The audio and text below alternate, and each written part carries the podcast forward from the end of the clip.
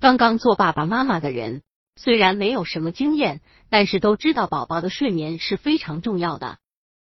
宝宝的睡眠情况其实会影响到家庭里的每个人。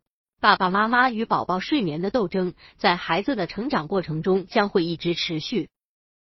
孩子不停哭泣，凌晨三点想要吃奶，晚上惊醒睡不着等等问题，会一直困扰着爸爸妈妈。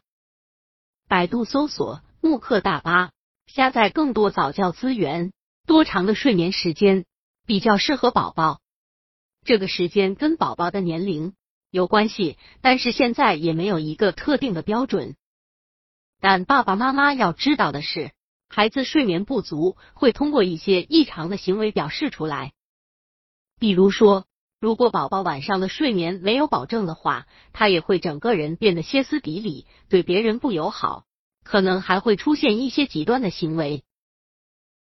宝宝半岁了，对于刚刚出生的宝宝来说，他们对于睡眠没有很大的要求，主要是因为孩子还没有很强的时间观念。通常情况下，孩子每天会睡十六到二十个小时，而且有时候可能不分昼夜。新生儿基本上三到四个小时会醒过来一下，特别是刚刚出生的这几个月里。等到孩子的体重一点点增加以后，这个情况就会好多了。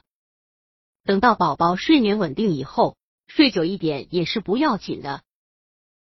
不过，宝宝现在的胃还很小，很容易饿，饿了他们就会醒过来了。半岁到一周岁之间，宝宝半岁时，一般在白天会睡三个小时，晚上睡九到十一个小时。在这个年龄段的时候。爸爸妈妈可以开始调整孩子的睡眠。爸爸妈妈最好是让宝宝自己在晚上醒了以后再次入睡。如果孩子无法做到的话，爸爸妈妈要轻轻的安慰宝宝。如果宝宝身体没有特殊情况，但是一直在哭的话，可以给孩子唱一首催眠曲。